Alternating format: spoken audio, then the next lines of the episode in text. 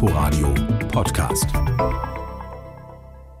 Es könnte ganz schnell gehen. Wegen der extrem hohen Zahl von Corona-Neuinfektionen droht den Clubs und Diskotheken erneut die Schließung. Das hat Berlins noch regierender Bürgermeister Müller nach der gestrigen Bund-Länder-Runde angekündigt. Er gehe davon aus, so Müller, dass das schon bald bundesweit beschlossen werde. Lutz Leixenring ist bei mir am Telefon. Er ist Vorstand und Sprecher des Berliner Vereins Club Commission. Guten Tag, Herr Leixenring. Hallo, guten Tag. Hätten Sie denn Verständnis dafür, wenn die Clubs wieder schließen müssten?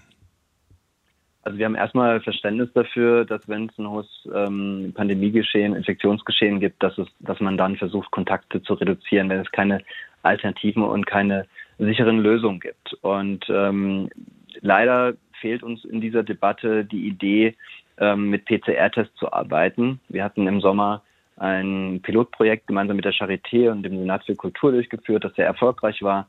Wir hatten äh, dort ähm, Infizierte herausfiltern können durch PCR, was ja der Goldstandard ist im Test. Ähm, und ähm, wir hätten, also unser Vorschlag ist, auf PCR umzustellen. Damit würden wir sehr, sehr sichere Räume schaffen. Wir würden weiterhin auch Menschen ermöglichen, ähm, zusammenzukommen, zu sozialisieren, Kultur möglich zu machen. Ähm, und äh, wenn wir die Clubs schließen, wird sich wahrscheinlich sehr viel verlagern. Und da hätten wir alle nichts davon gewonnen, dass dann Veranstaltungen, Partys in Kellerräumen und in Privatwohnungen stattfinden. Könnten Sie denn so schnell tatsächlich für alle Clubs PCR-Tests beschaffen, beziehungsweise das durchsetzen, dieses Prinzip, das Sie gerade beschrieben haben? Tatsächlich können wir das. Wir hatten schon im September mit den verschiedenen Laboren in, in Berlin äh, Termine gemacht und ähm, auch Preise verhandelt.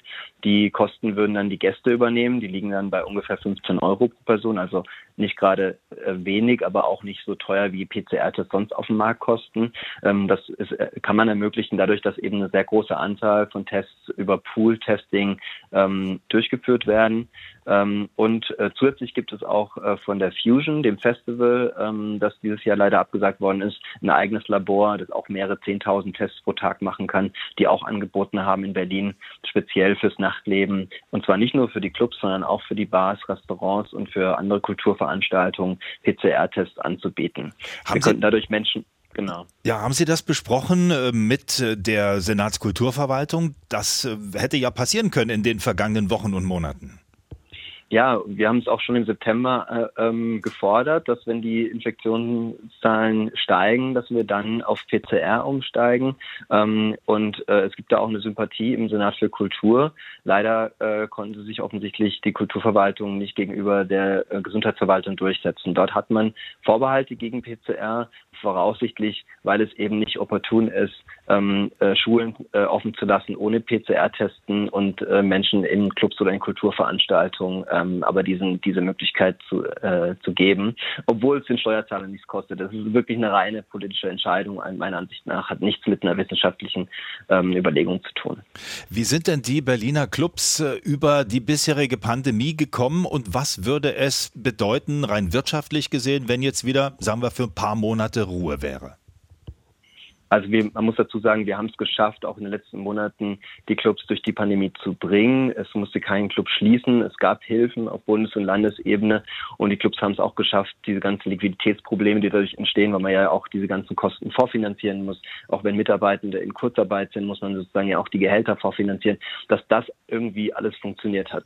Nicht, nicht immer einfach, aber wir haben es geschafft, ähm, da alle durchzubringen und auch mit großen, mit großer Unterstützung vom Senat für Kultur, muss man ganz offen sagen. Ähm, uns geht es auch gar nicht in dieser Debatte jetzt darum, dass die Clubs dadurch ähm, in, in finanzielle Schwierigkeiten gelangen. Das werden wir auch wieder überstehen und wir werden auch durch diese Pandemie kommen.